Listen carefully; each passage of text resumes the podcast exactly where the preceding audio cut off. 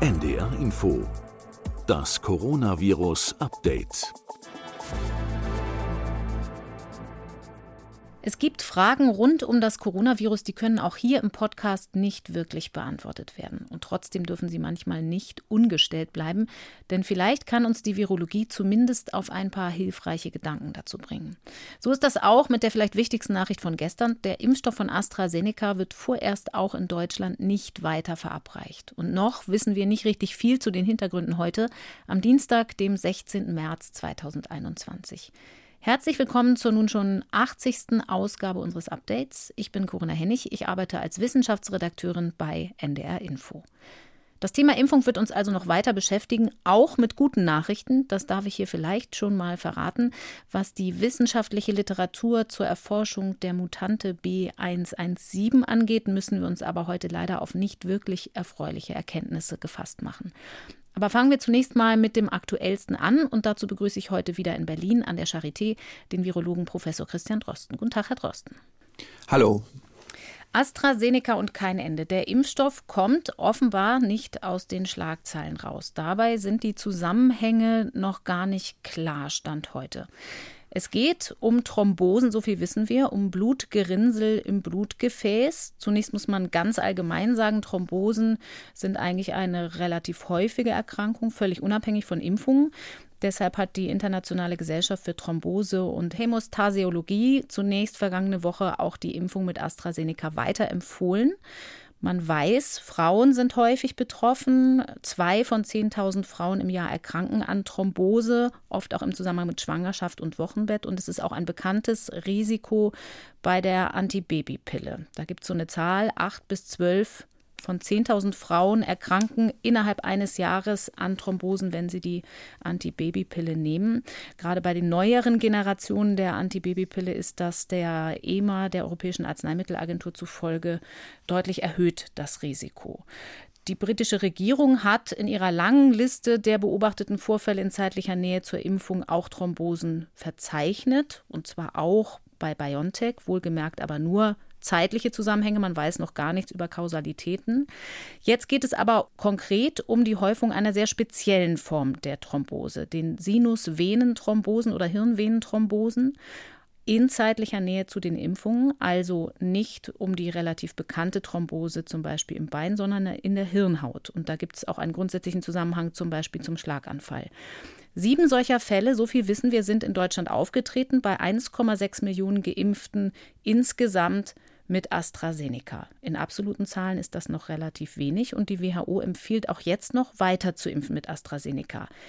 Hat Sie das überrascht, Herr Drosten, dass das PAI, das Paul-Ehrlich-Institut, gestern empfohlen hat, die Impfungen auszusetzen?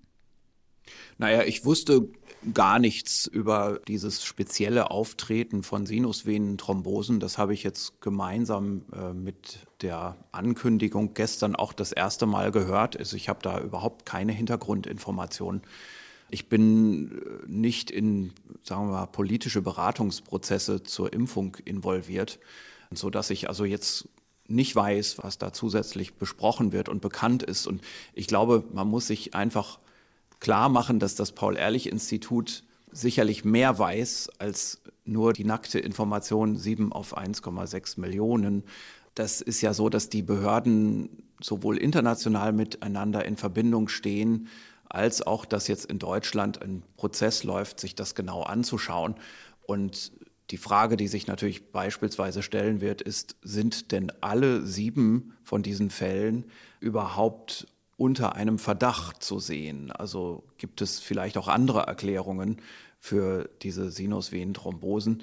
Die treten eben in der Normalbevölkerung auch auf mhm. mit einer ge etwas geringeren Rate, also so ungefähr, ich habe gelesen, vier bis sechs auf eine Million pro Jahr. Mhm. Ne, und diese Häufigkeit, also das ist jetzt irgendwo im Bereich von 4,3 auf eine Million, wenn man das umrechnet, die 7 auf 1,6.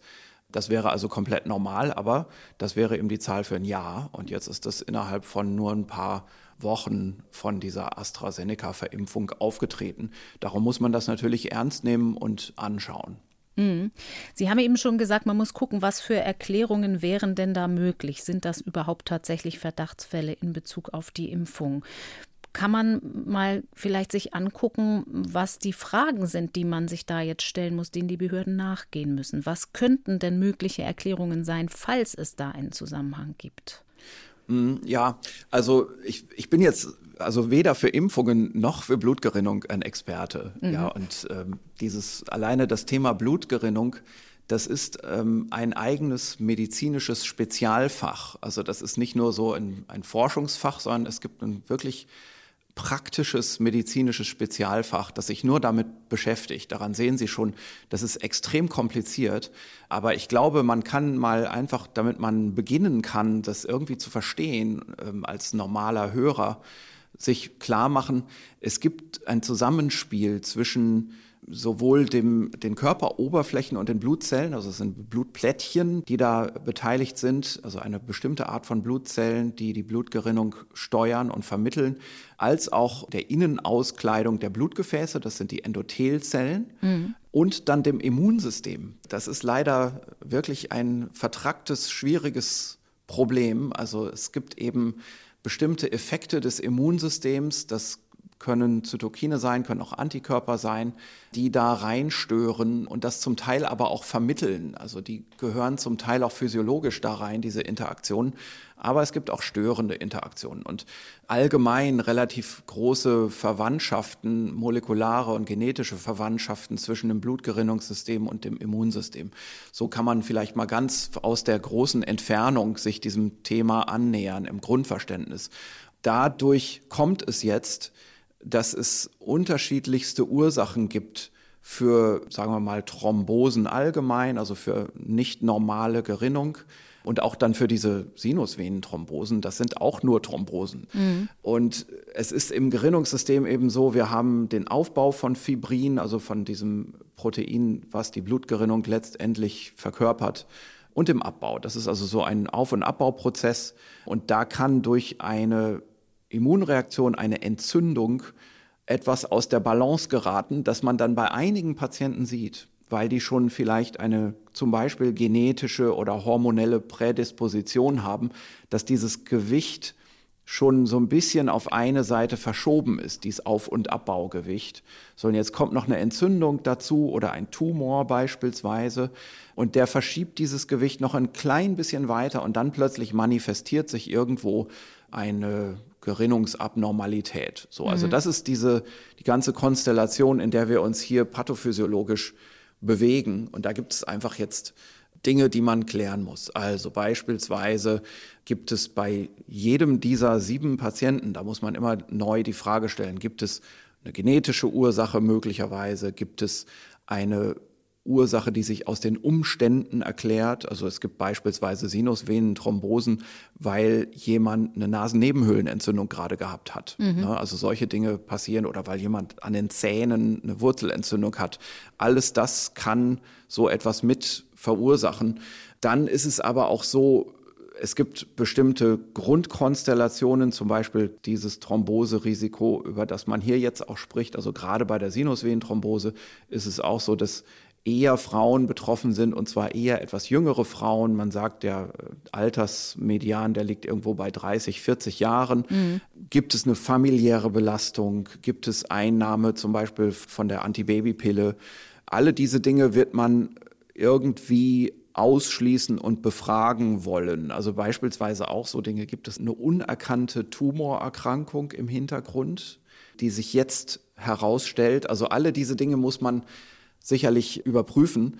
Und dann gibt es aber auch Dinge, die nicht im Individuum des Patienten liegen, sondern eher in der Statistik und in der Altersverteilung. Also da kann man zum Beispiel mal sagen, also es, es gibt ja einen scheinbaren Widerspruch. Also in Deutschland wird jetzt gesagt, wir haben diese 7 auf 1,6 Millionen Fälle. In England wird aber gesagt, wir haben schon viel mehr geimpft und mhm. uns ist nichts aufgefallen. Also es gibt beispielsweise auch eine Zahl, dass in England unter 9,5 Millionen Geimpften so drei bis vier Fälle von Sinusvenenthrombose aufgetreten sind.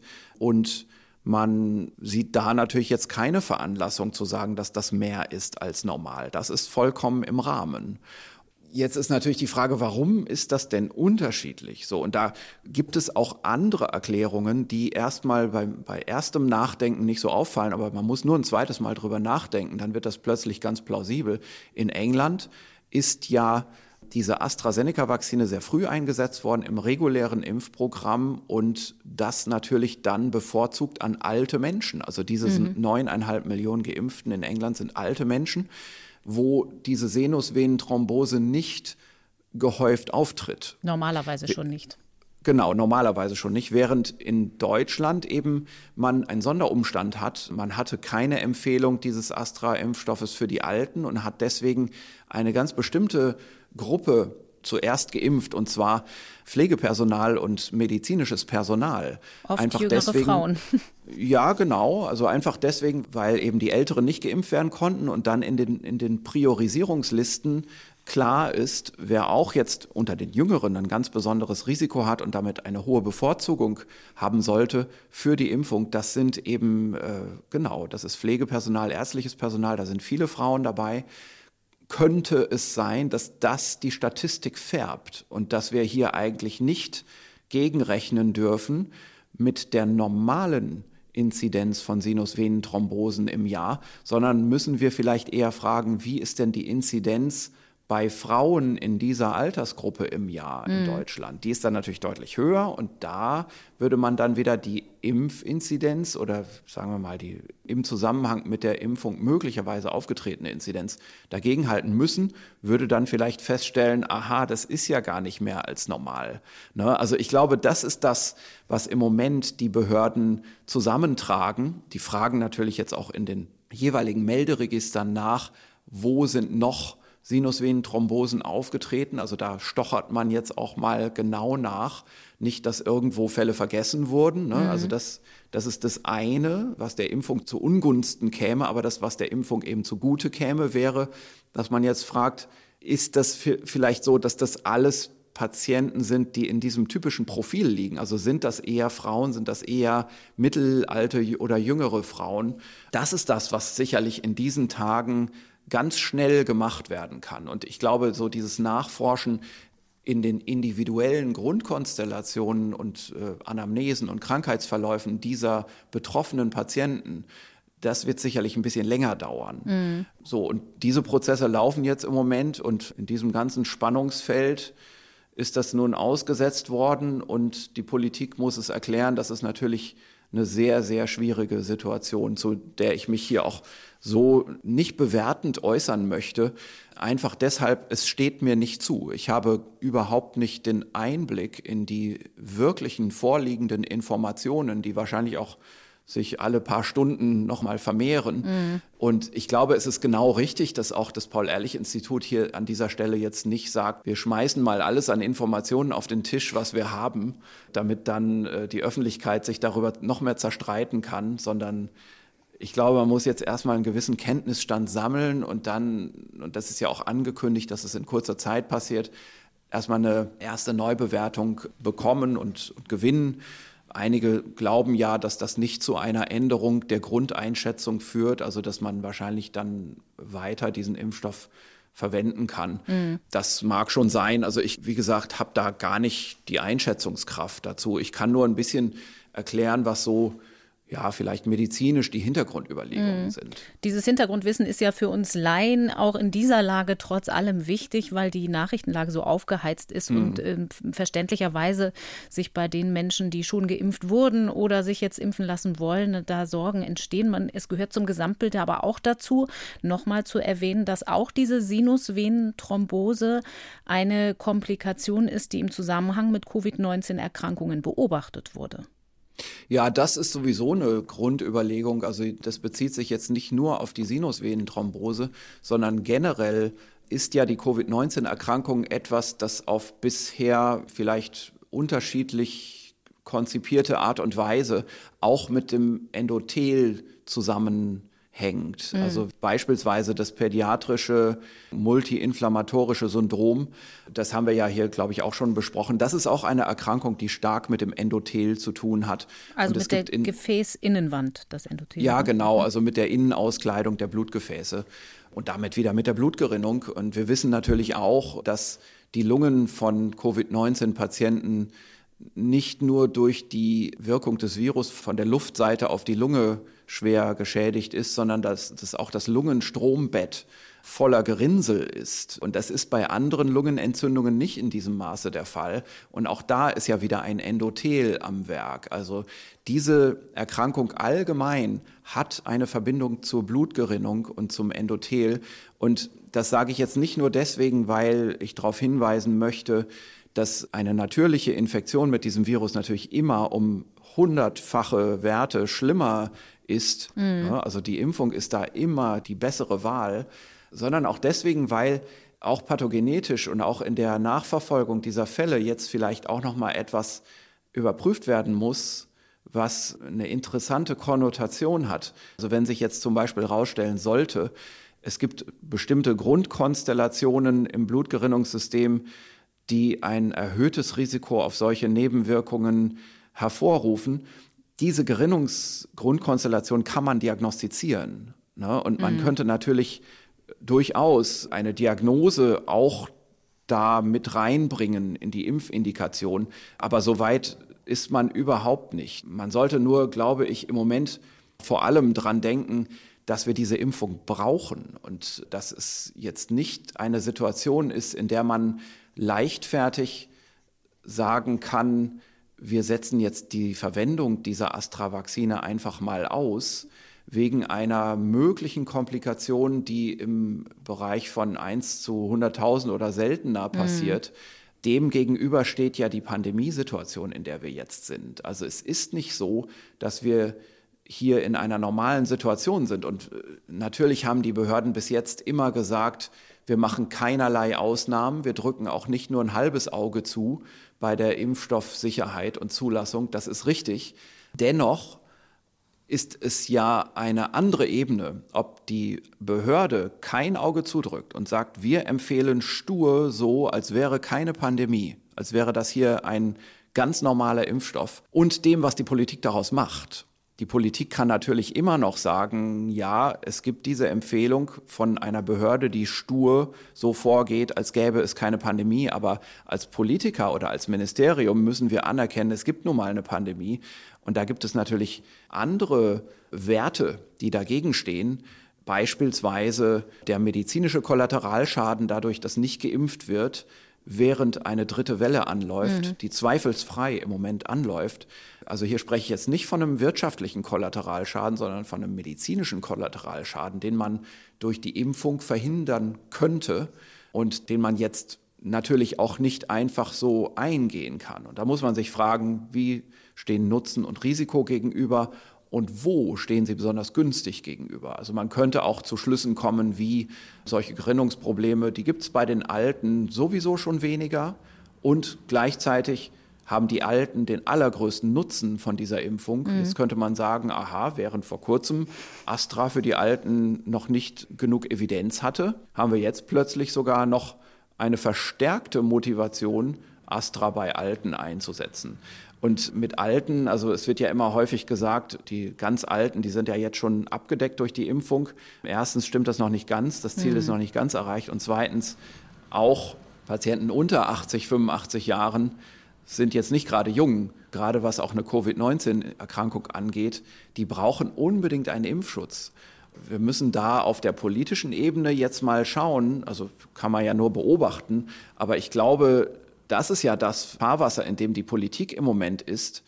Und da ist jede extreme Betrachtungsweise glaube ich, nicht hilfreich. Und ein Extrem ist ja zu sagen, wir tun so, als gäbe es keine Pandemie. Mhm. Eine andere extreme Betrachtungsweise ist natürlich aber auch, die Pandemie ist absolut und nicht über andere Wege beherrschbar. Und jetzt gehen wir stark erhöhte Risiken ein. Ich würde gern gleich nochmal auf diese Beherrschbarkeit eingehen, weil wir uns ja auch die allgemeine Gemengelage angucken. Ganz kurz trotzdem nochmal einmal bei dem Impfstoff zu bleiben. Das unterschiedliche Vorgehen der Politik innerhalb Europas kann man ja ganz gut ähm, vor dem Hintergrund betrachten, den Sie gerade angesprochen haben. Politiker sind dann nochmal frei in ihrer Entscheidung, auch unabhängig von den Behörden. Ganz theoretisch gedacht, wenn wir uns die Sorgen der Laien angucken, ist es eigentlich denkbar, dass so ein spezielles Problem auch mit dem Impfprinzip zu tun hat, also dass das ein spezielles Problem von Vektorimpfstoffen sein könnte? Oder kann man dazu noch gar nichts sagen, weil Johnson Johnson ist ja auch ein Vektorimpfstoff und der hat nun eine Zulassung bekommen. Hm, also das wäre jetzt ziemlich spekulativ. Mhm. Also es ist so, dass also jetzt gerade thromboembolische Ereignisse generell auch mit Inflammation und, äh, und Reaktionen auf akute Infektionen zu tun haben.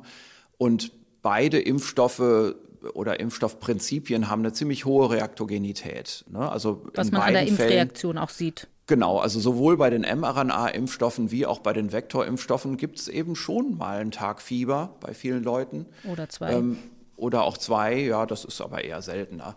Und auch das, also diese generelle Aktivierung zum Beispiel von Zytokinausschüttung wird bei einigen Leuten, die eine Grunddisposition dazu haben, eben so dieses Gerinnungsgleichgewicht ein kleines bisschen auf eine Seite verschieben. Und dann können eben solche Dinge passieren. Das muss man sich klar machen.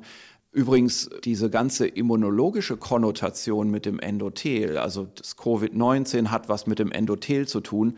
Wenn das so sein sollte, dass diese Astra-Vakzine darunter jetzt, sagen wir mal, leidet, ne, mhm. ne? dass also die Vakzine noch mal einen Stoß gibt in eine Richtung, die ähnlich ist wie die immunologischen Nebeneffekte der Covid-19-Erkrankung, dann muss man natürlich auch sich beginnen zu fragen, wie ist das bei allen anderen Vakzinen gegen Covid-19? Mhm. Ne, denn alle diese Vakzinen exprimieren letztendlich das Spike-Protein von dem Virus und wenn da irgendwas ist, was in Richtung Kreuzreaktivität oder so, Autoimmuninduktion hinweist, dann gilt das, was für Astra gilt, auch für andere Vakzinen möglicherweise. Also alle diese Dinge kann man im Moment nicht ausschließen.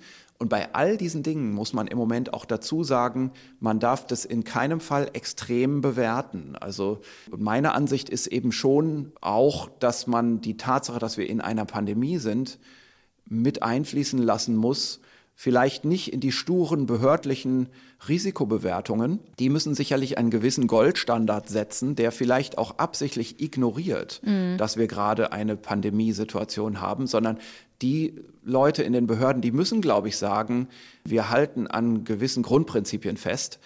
Wir sagen das aber auch dazu. Ne? Also da ist es eben auch so, da ist der Beamte im Paul-Ehrlich-Institut oder in der EMA eben auch kein Bürger, sondern Regulator und nur Regulator. Ne? Und das mit dem wissenschaftlichen Hintergrund. Und das muss man sich einfach in der öffentlichen Diskussion auch immer klar machen, dass man einfach verschiedene Arten von Bewertung und Zuständigkeit und Rechtsgut hat.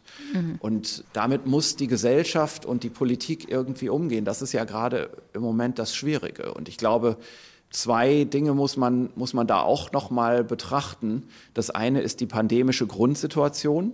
Also die epidemiologische Lage im Moment ist nicht gut in Deutschland. Wir gehen in die dritte Welle und wir haben hier eine Situation, die ist nicht vergleichbar mit dem Gegendenkmodell einer Influenza-Pandemie oder einer endemischen Influenza, wo man eben sagen würde, na ja, die Alten, die sind jetzt mit der hohen Sterblichkeit außen vor, weil sie geimpft sind. Jetzt ist doch alles wie bei der normalen Grippe und jetzt kann man es durchlaufen lassen. Mhm. Das kann man leider nicht, weil wir wenn man es jetzt durchlaufen ließe, schon ohne Virusmutanten davon ausgehen, gehen müsste, dass wir eine sehr hohe Inzidenz bekämen, mhm. auch in, in allen Bevölkerungsgruppen. Jetzt haben wir noch diese 117-Mutante zusätzlich da, die immer mehr Überhand nimmt. Wir werden also diese Woche drei Viertel sehen.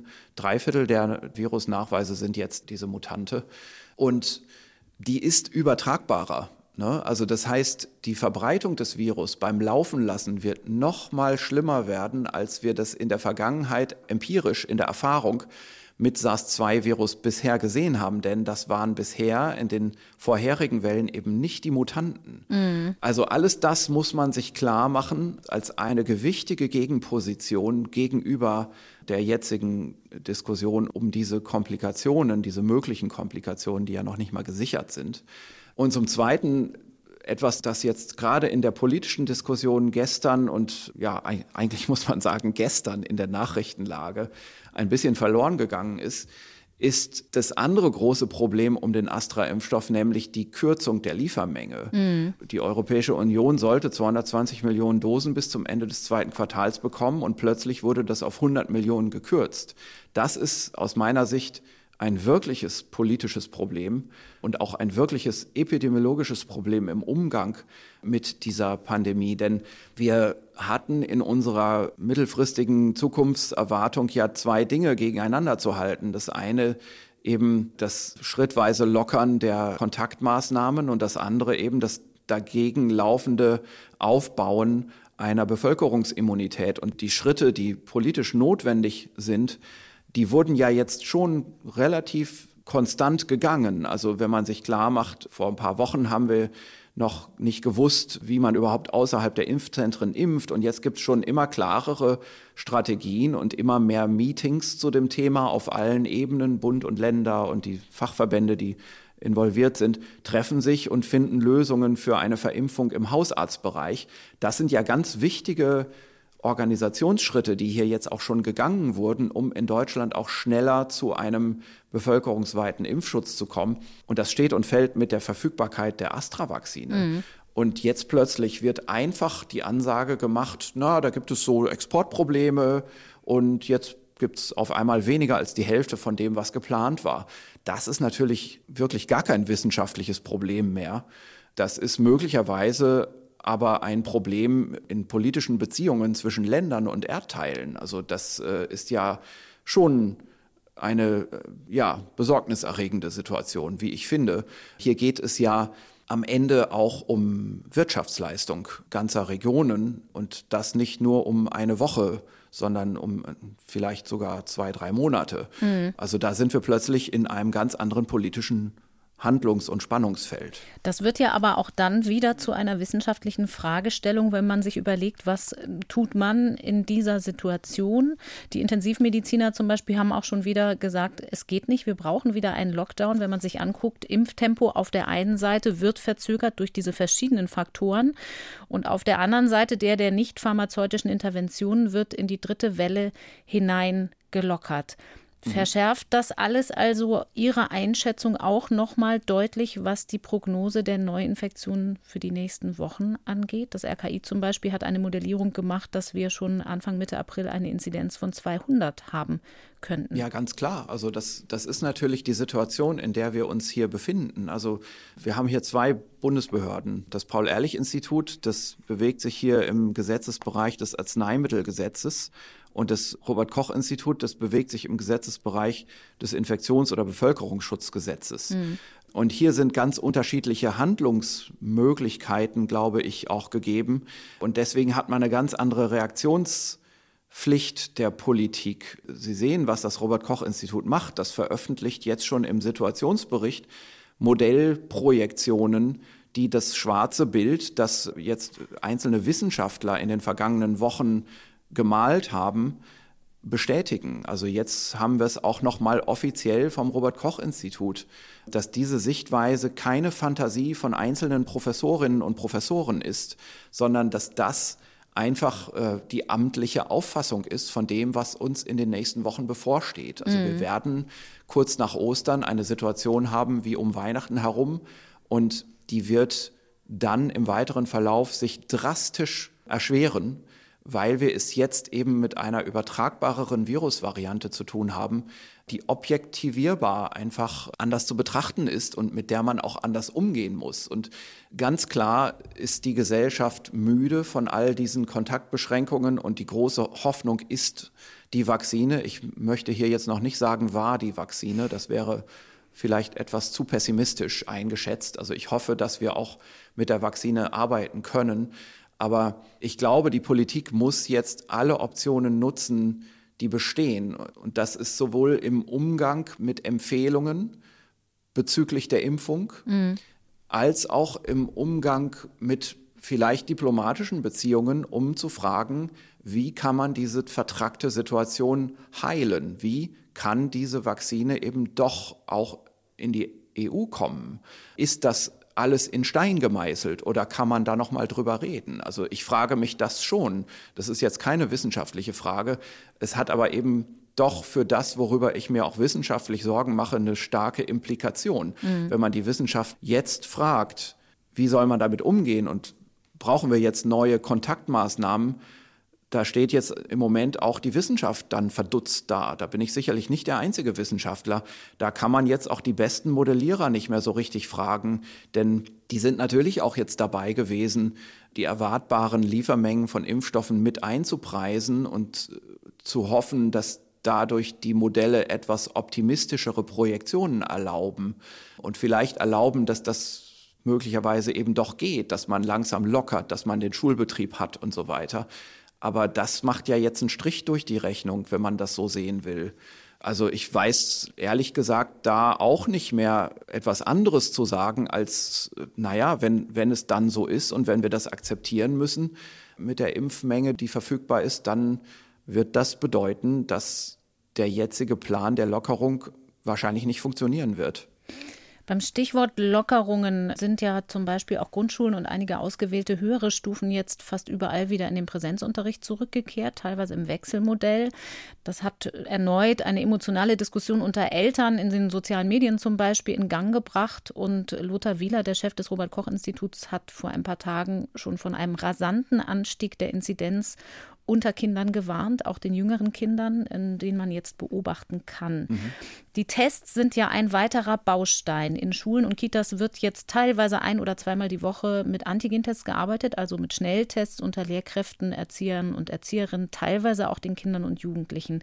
Wie zuversichtlich sind Sie, dass mit so einem niedrigschwelligen Screening man ein bisschen noch gegensteuern kann, um Infektionsketten zu unterbrechen? In dieser also, Situation? Also da, wo man diese Tests einsetzt, werden die auch weitgehend funktionieren. Die sind nicht perfekt, das wissen wir ja. Das haben wir, also ich glaube, wir haben da schon seit einem fast dreiviertel Jahr jetzt hier im Podcast mhm. drüber gesprochen. Es gibt auch da in der öffentlichen Diskussion übrigens ein paar echte Fehlauffassungen, die auch in Talkshows so ausgeplaudert werden von Leuten, die sich nicht wirklich auskennen. Also es stimmt zum Beispiel nicht, dass es diese Tests schon im letzten Frühjahr gab. Es gab eine Prototypversion, die noch nicht so richtig funktioniert hat und dann gab es im letzten Frühjahr jede Menge Antikörpertests. Die sehen gleich aus, aber testen auf was ganz anderes. Es ist richtig, dass es erst im Herbst erste funktionierende solche Antigentests, solche Schnelltests gab fürs Virus, die auch in irgendwie einer glaubwürdigen Liefermenge angekündigt waren. Also so Ende September haben die ersten Firmen gesagt, wir können liefern und zwar auch ein paar Millionen pro Monat. Und das wäre damals gar nicht ausreichend gewesen. Und nach zwei, drei Monaten gab es plötzlich die Möglichkeit, ein paar Millionen pro Woche zu bekommen. Mhm. Ne, also all diese, ich will mal sagen, all dieser Dreck, der da in Talkshows geschmissen wird, der ist echt nicht berechtigt. Ne? Also es ist einfach vorher nicht wirklich möglich gewesen. Auch wenn das vielleicht in einigen Ländern etwas früher geht, da muss man sich aber klar machen, das sind ja zum Teil sehr kleine Länder, in denen man große Bestellungen platzieren konnte und damit hatte man plötzlich ganz viel verfügbar für große Bevölkerungsanteile. Das geht aber in Deutschland einfach nicht. Also wir bestellen hier aus derselben Lagerhalle diese Schnelltests wie kleine Nachbarländer. Und diese kleinen Nachbarländer können eben Kontingente bekommen, die für die schon einen Unterschied machen. Aber so eine Menge, die dann Deutschland auch kriegen könnte, die würde für Deutschland noch keinen Unterschied machen. Mhm. sind diese einfachen Dinge, die in manchmal etwas vorwürflichen Diskussionen in Talkshows einfach über Bord geschmissen werden und nicht dazu gesagt werden. So, also das nur, um das mal auszuräumen. Und dann ja, also diese Tests haben ihre Mucken, die machen manchmal falsch positive und falsch negative Ergebnisse und da kann durchaus irgendwann mal der ein oder andere auch verunsichert werden.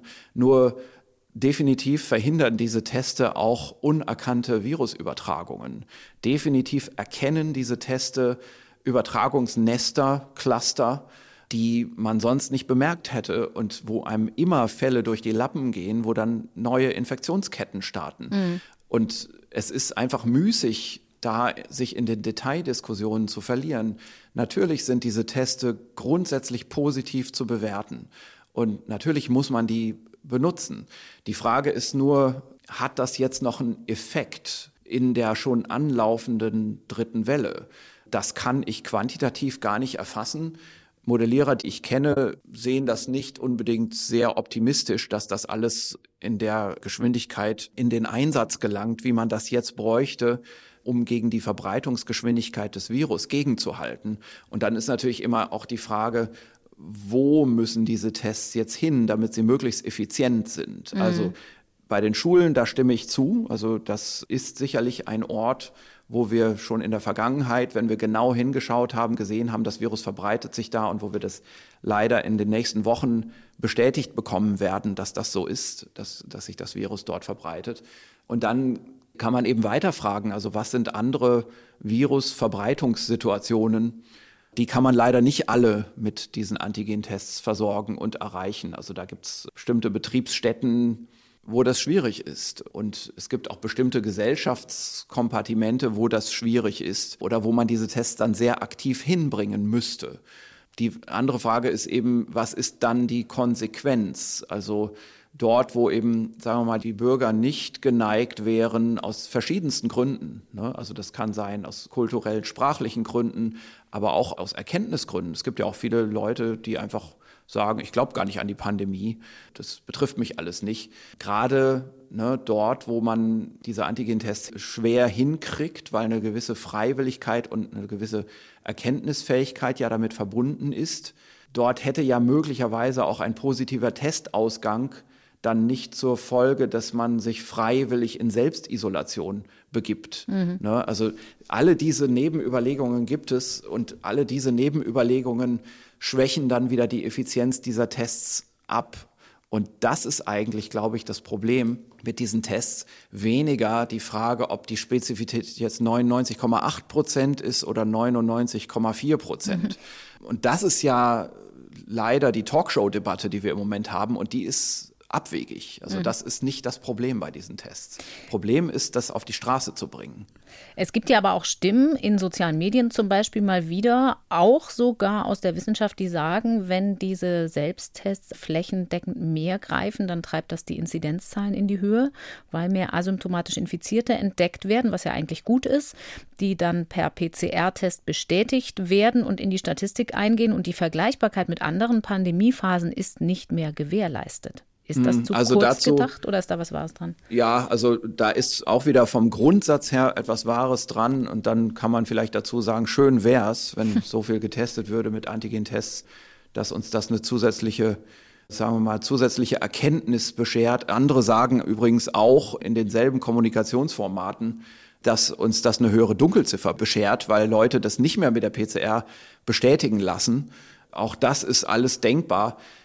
Dazu kann man sagen, also beide Effekte, wenn diese Antigen-Tests, wie gesagt, schön wär's, so zahlenmäßig schon ins Gewicht fallen würden, dass die PCR-Testung irgendwie verbogen würde in die eine oder die andere Richtung, was ihre Aussage anginge, bevölkerungsweit.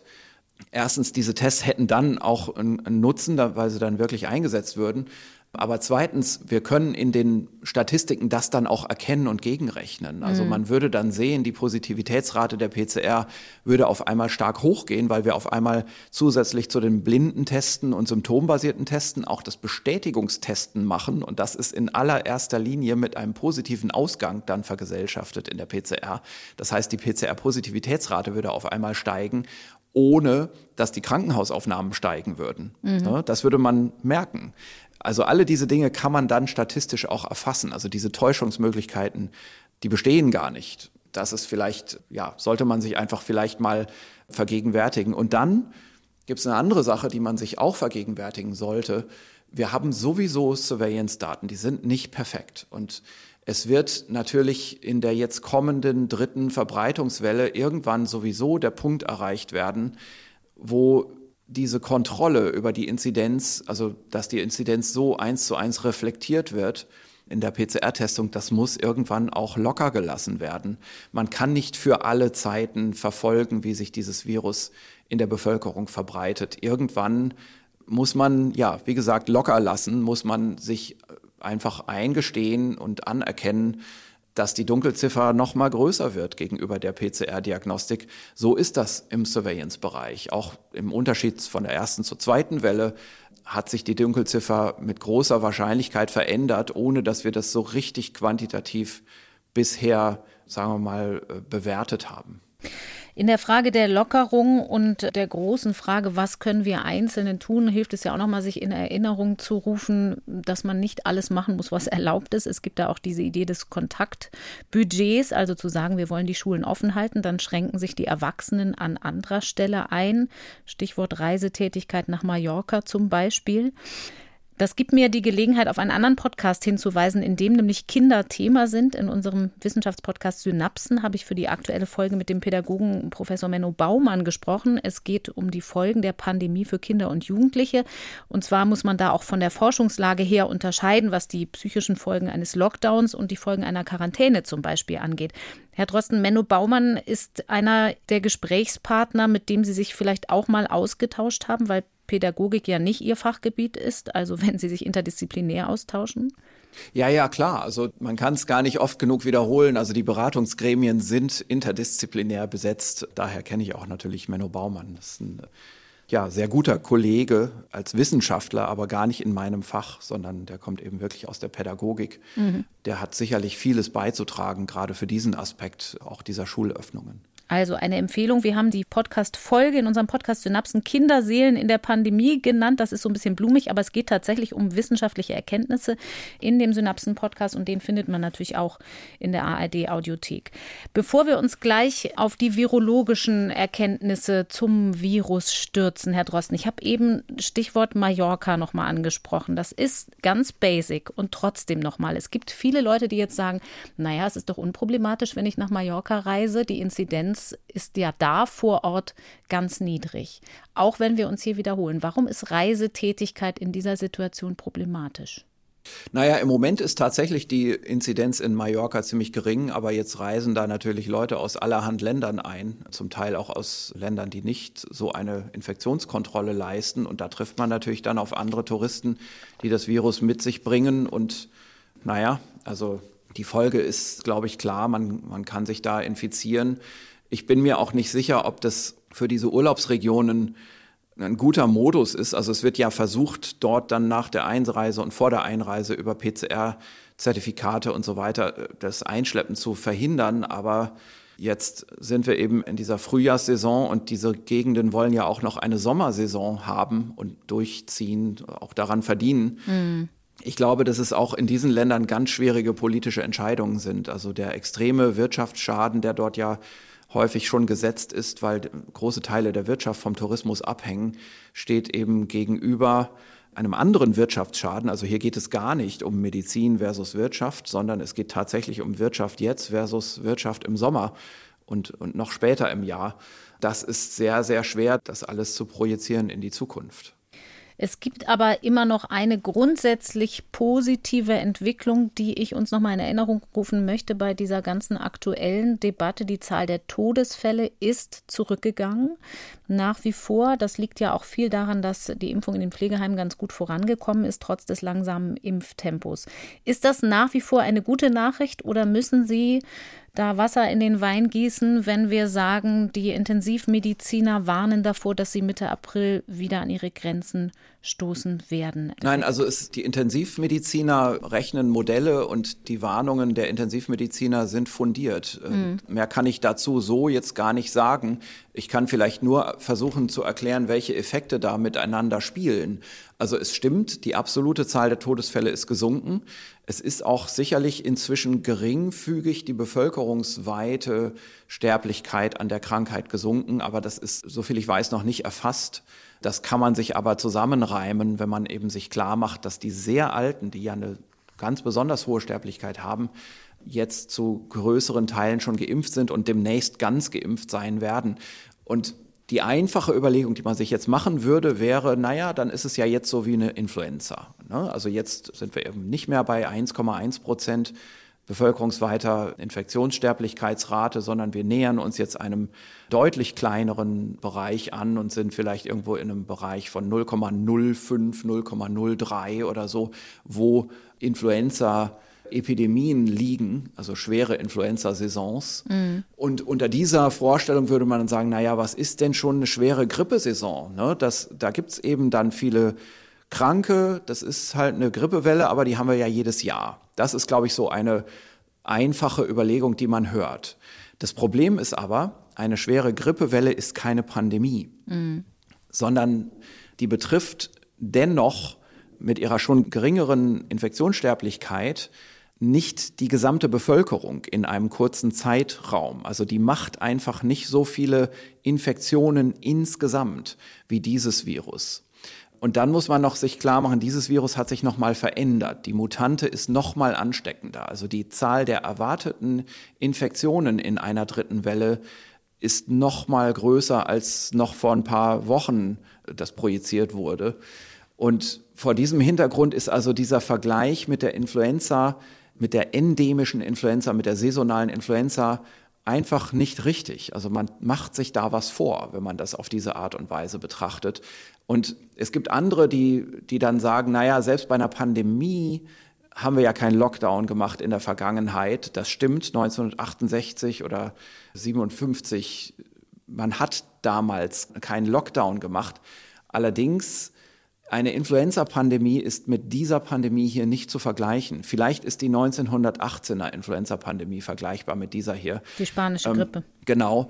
Ansonsten ist das nicht vergleichbar. Und zwar deswegen, weil einfach wir in der Influenza-Pandemie auch in großen Teilen der Bevölkerung eine gewisse Kreuzimmunität haben und die scheint eben bei dieser Erkrankung hier jetzt deutlich geringer ausgeprägt zu sein. So ist es nun mal.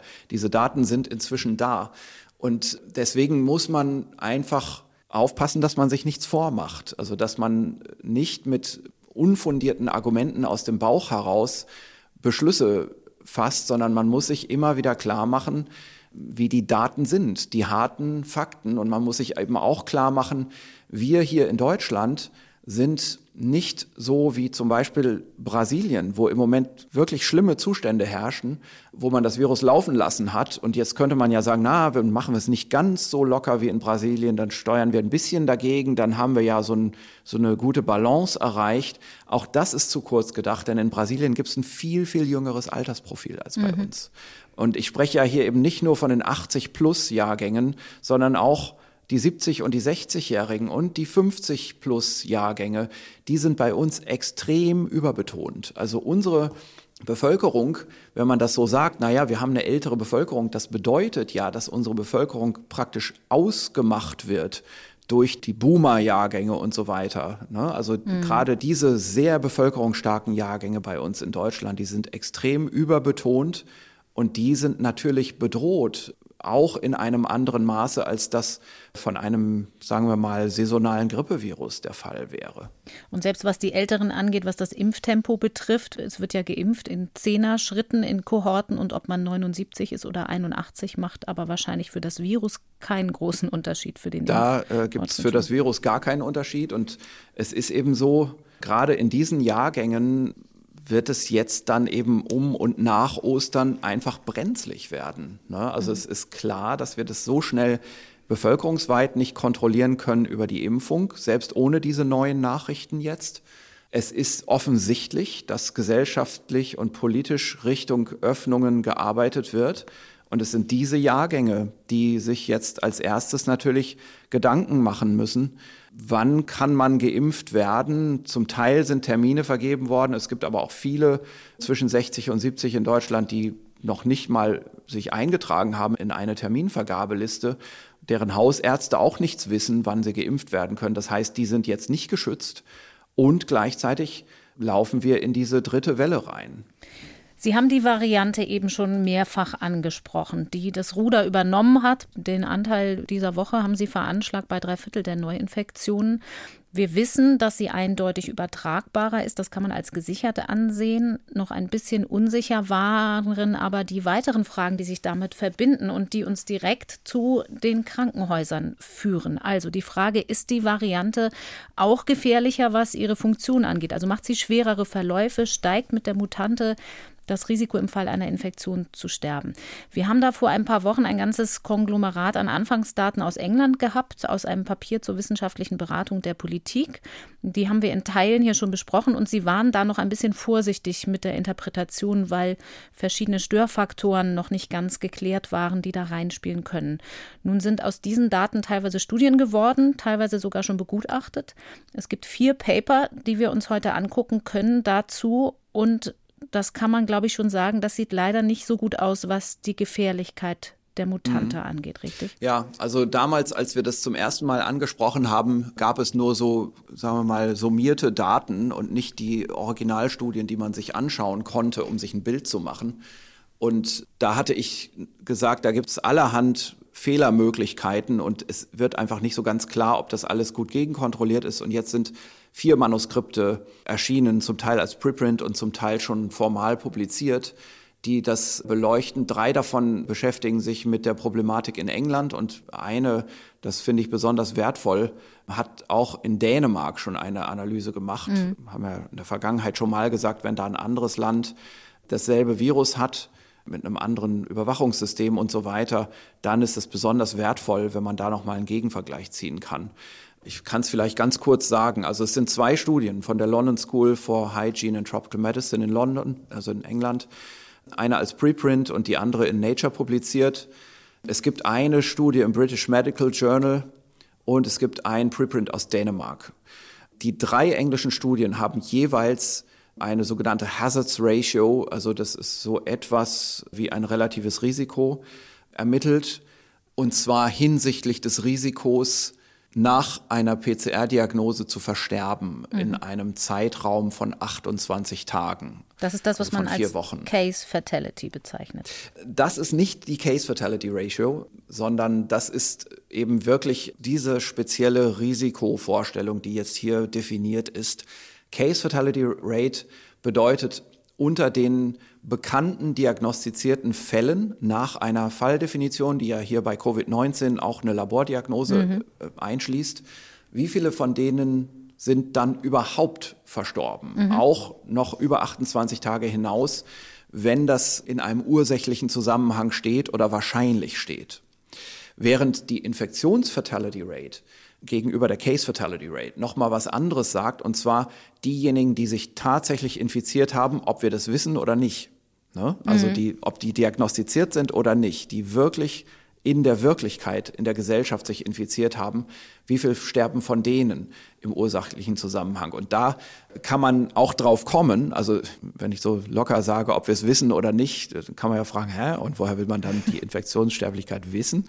Man kann sie wissen, man kann die indirekt erschließen. So, und beides haben wir hier nicht, sondern wir haben hier letztendlich eine eigene nochmal Definition für diese Studie, das ist also strikt so definiert, das Risiko nach einer positiven PCR-Diagnose innerhalb von 28 Tagen zu versterben.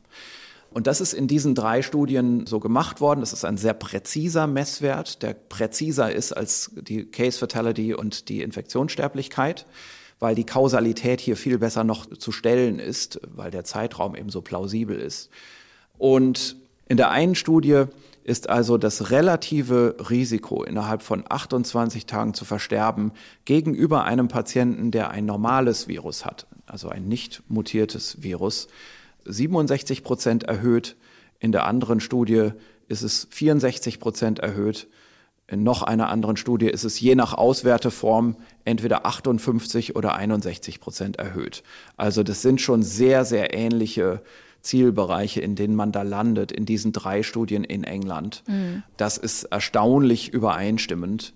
Und zwei dieser Studien haben noch, sagen wir mal, zur Vergegenwärtigung des Problems nochmal den Unterschied in dem Risiko zu sterben, 28 Tage nach PCR positiver Diagnose, in unterschiedlichen Altersbereichen ausgedrückt. Und ich fasse jetzt diese Altersbereiche aus zwei Studien hier zusammen. Und zwar für die 55 bis 69-jährigen Patienten erhöht sich das Risiko, 28 Tage nach PCR-Diagnose zu sterben, von 0,6 auf 0,9 Prozent. Mhm. In einer anderen Studie für unter 65-Jährige insgesamt, Gesamtuntersuchung unter 65 Jahren, erhöht es sich von 0,09 auf 0,14 Prozent. Jetzt wieder in der anderen Studie für den Altersabschnitt 70 bis 84 Jahre erhöht sich das Risiko, 28 Tage nach positiver PCR zu sterben, von 4,7 Prozent mit irgendeinem Virus, aber nicht der Mutante, auf 7,2 Prozent mit der Mutante. Und für über 85-Jährige erhöht es sich von 16,7 Prozent auf 24,3 Prozent. In, also in den sehr alten, in den 85-Jährigen. Mhm. Das sind einfach Ziffern zur plastischen Darstellung, was das eigentlich bedeutet. Also es bedeutet eben schon, in den jüngeren Altersabschnitten in der Bevölkerung sind das immer noch sehr niedrige Werte. In den alten Abschnitten sind es auch ohne die Mutante schon hohe Werte, aber in allen Fällen wird es einfach noch mal deutlich mehr. Und dem entspricht auch das, was eine dänische Studie findet. Und hier ist der Zielparameter jetzt nicht diese Sterblichkeit nach 28 Tagen, sondern da ist es die Rate von Krankenhausaufnahmen in einem plausiblen Zeitfenster nach PCR-Diagnose. Mhm. Und das muss man sagen, Dänemark und England haben sehr ähnliche Medizinsysteme wie bei uns auch. Also ein dänischer und ein englischer Intensivpatient haben jetzt keine andere Wahrscheinlichkeit zu sterben oder auch Krankenhauspatienten. Deswegen sind das Dinge, die proportional natürlich gehen. Also pro Krankenhausaufnahme gibt es eine bestimmte Rate von Todesfällen. Und ich denke, die ist nicht unterschiedlich zwischen Dänemark und England und sicherlich auch nicht uns. Und dementsprechend kommt die dänische Gruppe hier, obwohl sie was anderes auswertet, nämlich Krankenhausaufnahmen, zu einem ganz ähnlichen vergleichbaren Risiko, nämlich 1,64, also 64 Prozent höheres Risiko einer Krankenhausaufnahme. Das ist also wieder sehr übereinstimmend mit dem, was die drei englischen Gruppen finden. Und an dieser Stelle muss man jetzt leider wieder mal einen Strich unter die Rechnung machen und sagen, let's face it, das ist die Situation. Also ob wir das jetzt gerne glauben mögen oder nicht und ob der Virologe in uns das ganz mechanistisch erklären kann oder nicht. Aber so ist es nun mal. Wir haben 60, 70 Prozent erhöhtes Risiko zu sterben oder ins Krankenhaus zu kommen nach Diagnose. Ich will jetzt nicht so, so pauschal sagen, das Virus ist also 60, 70 Prozent gefährlicher geworden, aber ne, das ist es letztendlich, was wir hier implizieren. Das Virus ist nicht nur übertragbarer geworden, sondern auch gefährlicher geworden. Mhm. Und das ist keine gute Botschaft, gerade in diesen Zeiten und in dieser jetzigen Nachrichtenlage. Sie hatten, als wir damals diese Anfangsdaten besprochen haben, einen Störfaktor noch genannt, nämlich dass die englischen Daten ja größtenteils aus einer Phase stammen, in der die Krankenhäuser extrem überlastet mhm. waren, mhm. weil gerade das Infektionsgeschehen wieder an Fahrt aufgenommen ja. hatte mit der Mutante auch und dass man dann natürlich immer noch mal bedenken muss, wenn viele Menschen ins Krankenhaus kommen und die Krankenhäuser sind überlastet, dann steigt die Wahrscheinlichkeit, dass dort auch mehr Menschen versterben. Das ist mittlerweile rausgerechnet berechnet, oder? Genau, also das ist eben in diesen Studien berücksichtigt und gegenkontrolliert. Die Studien nennen dann zum Teil auch so Szenarien, wenn man das kontrolliert, wenn man es nicht kontrolliert. Es gibt auch andere Effekte. Einmal ist das also die Überlastung der Intensivmedizin oder überhaupt der Krankenhausaufnahmen. Da kann man aber natürlich eine Kontrolle einfügen, die einfach so funktioniert. Man nimmt Fälle von Mutante und von Nicht-Mutante, die im selben Zeitraum am selben Ort stattgefunden haben, die also, um es mal ganz drastisch zu sagen, um dieselben Krankenhausbetten konkurrieren.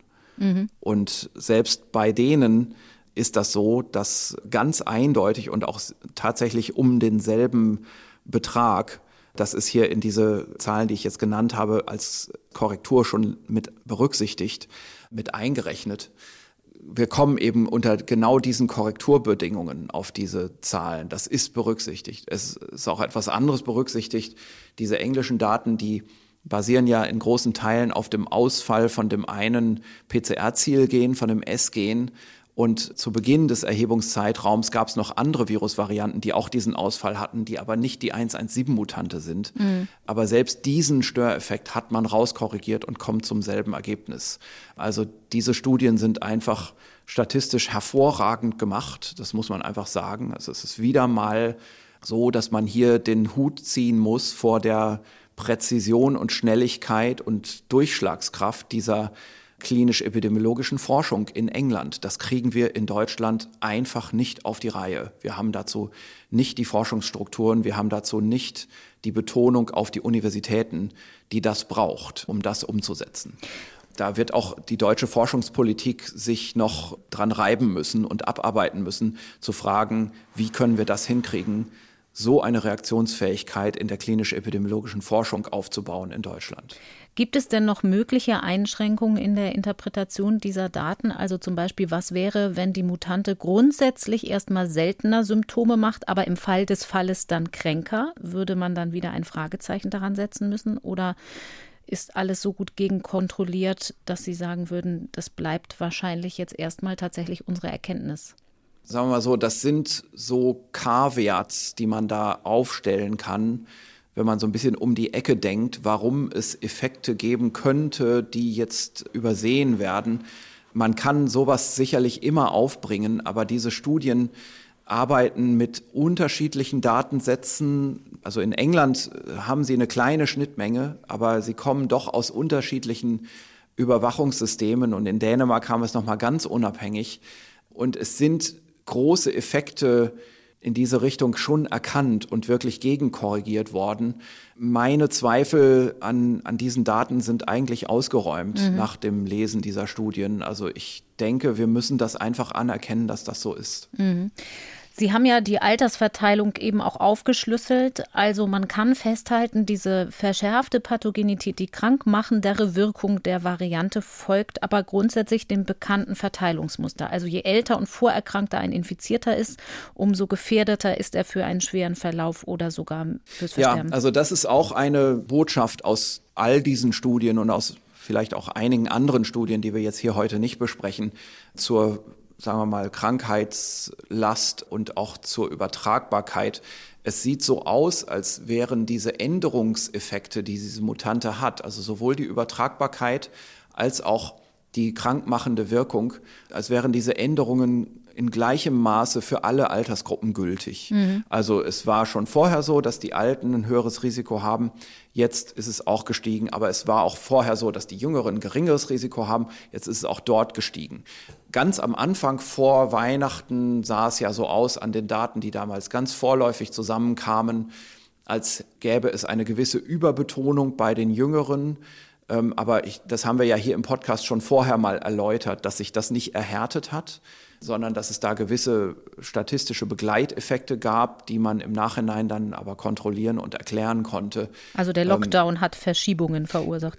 Ja, eher die Schulöffnungen. Mhm, genau. ähm, Lockdown vor, bei den Älteren und Schulöffnungen gleichzeitig. Ja, mhm. genau, genau. Also dieser etwas ja, unbalancierte Lockdown, der die Schulen eben nicht betroffen hat.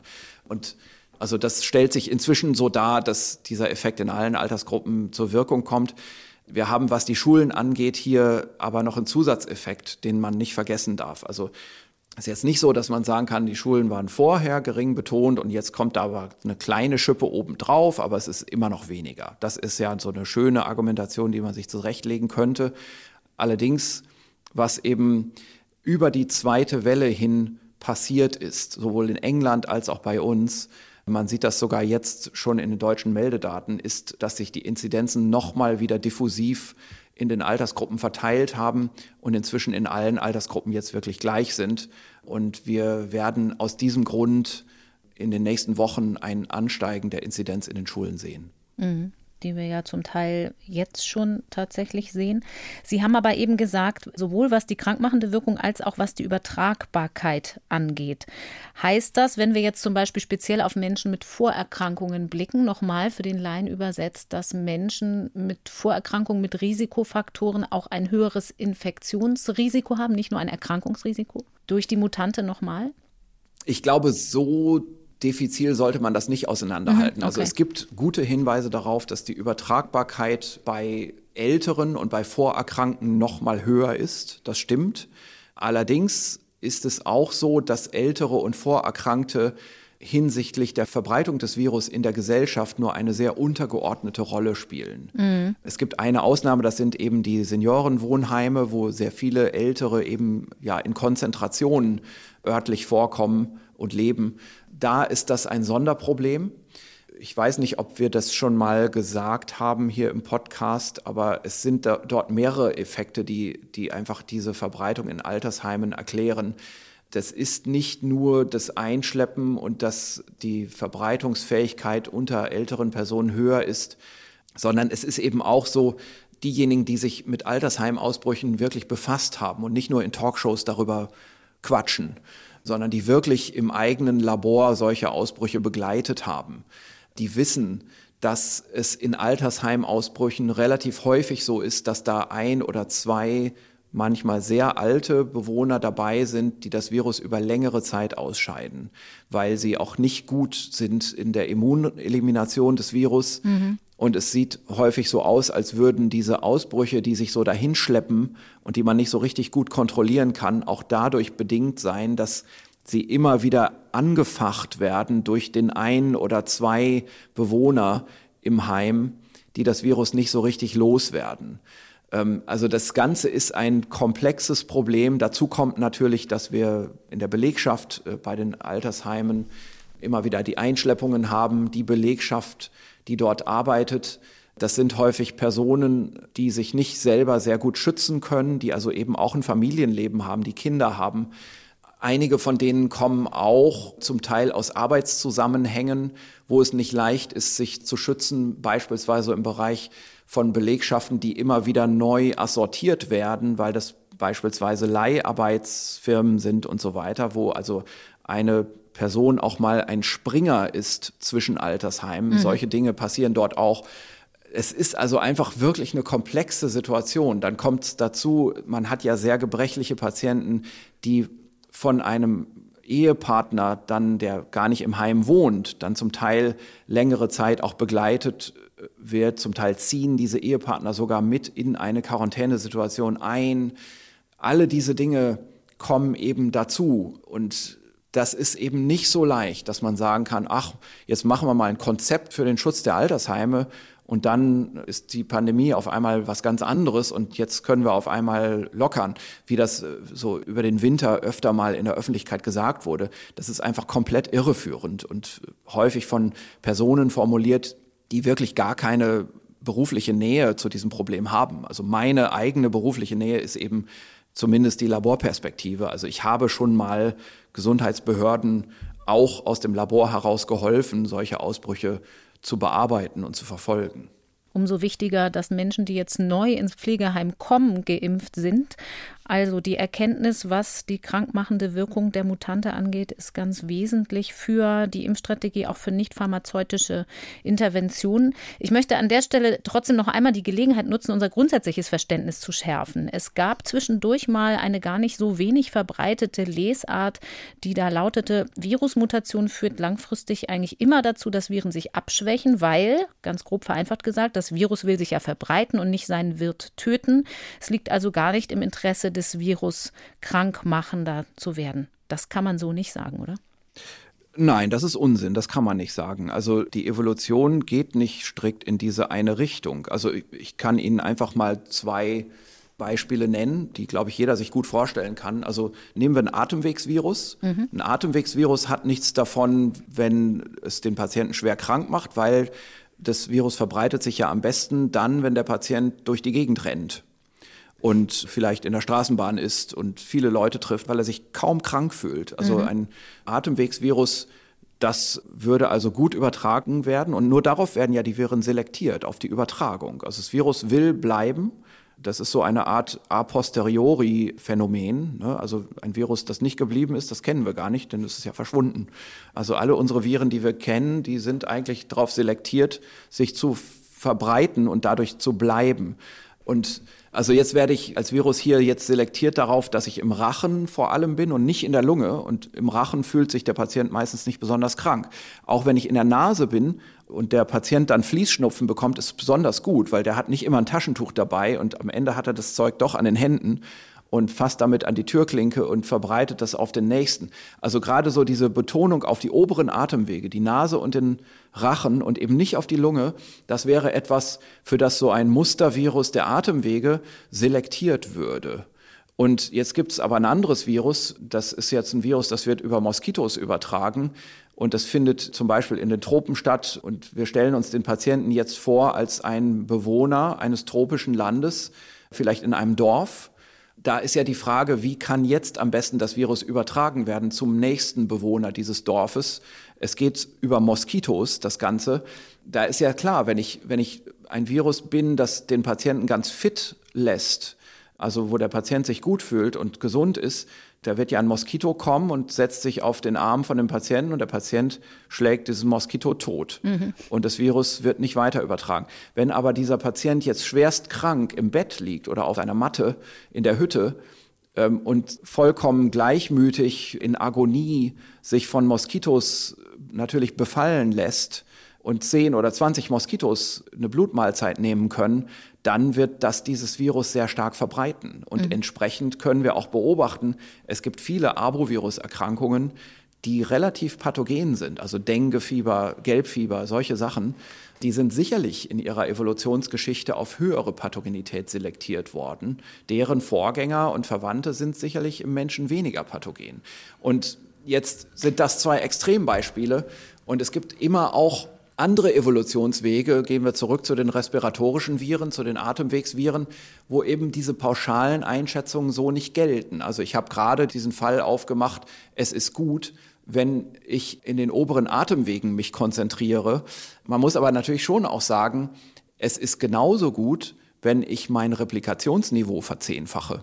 Ne? Also wenn ich jetzt schon bin in der Nase und in der Lunge, Warum sollte ich mich aus der Lunge zurückziehen und nur in die Nase kriechen? Ich könnte auch sagen, ich repliziere einfach besser. Mhm. Also sowohl in der Lunge als auch in der Nase repliziert das Virus zehnmal mehr. Und der Teil, der in der Nase repliziert, der wird übertragen und zwar zweimal besser. Ne? Also das sind ja so, ist ja nicht so zehnmal mehr Virus, zehnmal bessere Übertragung, sondern das sind ja Dinge, die mit der dritten Potenz abnehmen. Ne? Mhm. Wir haben ja eine Kugel von Luft um uns rum, also einen dreidimensionalen Raum. Also haben wir an der Quelle der Infektion, wenn wir achtmal mehr Virus haben, ne? also zwei hoch drei, dann ist das eine doppelt so hohe Konzentration in einer gewissen Entfernung, in einem gewissen Volumenintegral entfernt von dem Patienten. Ne? So ganz einfach gedacht würde man sich also die Infektionseffizienz hier abhängig von der Konzentration vorstellen. Zehnmal mehr Replikationen. Könnte man also in der Lunge und im Rachen machen, dann würde das bedeuten, ich bin als Virus übertragbarer. Ich mache aber als Kollateralschaden den Patienten auch kränker, denn zehnmal mehr Virus in der Lunge das wird natürlich eine stärkere Lungenentzündung machen und daran stirbt der Patient am Ende. Mhm. Und leider muss man sagen, es sieht so aus, als wäre genau das hier jetzt gerade bei der B117-Mutante auch passiert. Also es gibt übereinstimmende Daten aus mehreren Studien, die suggerieren, dass das Replikationsniveau dieses B117-Virus vielleicht sogar um das Zehnfache angestiegen ist. Was eben wirklich auch damit einhergeht, dass wir hier eine Erhöhung der Verbreitungsfähigkeit um 60, 70, 80, in einigen Studien sogar um 100 Prozent haben. Mhm. Also eine Verdopplung. Ne? Erhöhung um 100 Prozent ist eine Verdopplung. Mhm. Also wir bewegen uns, Sie sehen das schon in so ganz groben Schätzbereichen, die aber von den mathematisch-physikalischen Grundüberlegungen her miteinander in Gleichklang stehen. Wir haben jetzt ziemlich viel schlechte Nachrichten gehört, ziemlich viel, was uns bedenklich stimmen muss, gerade in diese dritte Welle hinein. Wir haben aber heute auch ein paar ganz gute Nachrichten, die wir besprechen können, nämlich aus der Impfstoffforschung. Ich habe schon gesagt, es gibt ja einen weiteren Impfstoff. Der Vektorimpfstoff von Johnson Johnson ist in Europa zugelassen für Menschen ab 18 Jahren. Wenn wir Glück haben, gibt es im April noch die erste Lieferung. Das ist der Impfstoff, bei dem nur eine Dosis nötig ist. Es gibt aber auch Neuigkeiten von bereits bestehenden Impfstoffen. Die Forschungsabteilung von BioNTech und Pfizer hat ihre Vakzine auf die drei Varianten, um die es ja die ganze Zeit geht, hin überprüft. Auf die englische, die für uns wichtig ist, die südafrikanische und die brasilianische. Ich versuche das mal vereinfacht zu erklären. Man hat rekombinante Viren produziert, also Mutationen eingebaut in ein altes Isolat und dann Neutralisationstests gemacht, was die Antikörper angeht. Habe ich das so richtig erklärt oder müssen Sie mir jetzt auf die Finger hauen?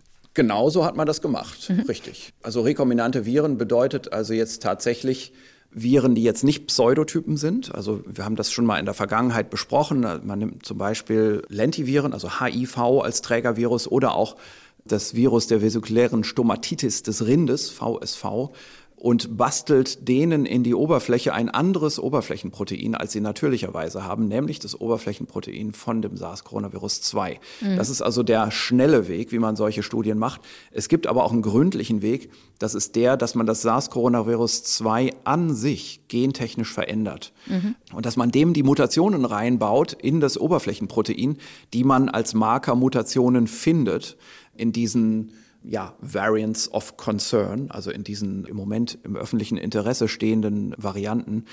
Und was man dann hat, ist also eine sehr, sehr standardisierte Situation. Also jetzt hat man natürlich echte SARS-Coronaviren, die miteinander komplett identisch sind, bis auf diese typischen Mutationen, die da drin sind. Und jetzt hat man also eine absolut definierte Laborsituation.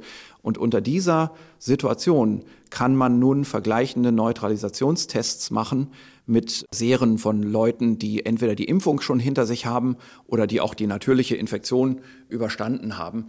Und hier ist es beispielsweise jetzt so, in dem, was man hier vergleicht, die Neutralisationstiter, die gefunden werden gegen den Wildtyp, im Durchschnitt, ich nenne jetzt einfach mal die Zahlen, ja, ich mhm. glaube, das ist am einfachsten, das mhm. jetzt so zusammenzufassen. Gegen Wildtyp, gegen B117, also die englische Variante, gegen P1, die brasilianische Variante und gegen 1351, die südafrikanische Variante, ist der Durchschnittsneutralisationstiter 532, 663, 437 und 194. Da sieht man also, was hier der Unterschied ist, das südafrikanische Virus, das hat tatsächlich eine Verringerung des Neutralisationstiters, aber auch nicht in einem Maße, dass man darüber jetzt gleich sehr große Sorgen hätte. Also es ist sicherlich eine Verringerung, aber es ist jetzt auch kein Schrumpfen auf ein Zehntel oder so mhm. etwas, sondern nur so ungefähr eine Verringerung auf ein Drittel.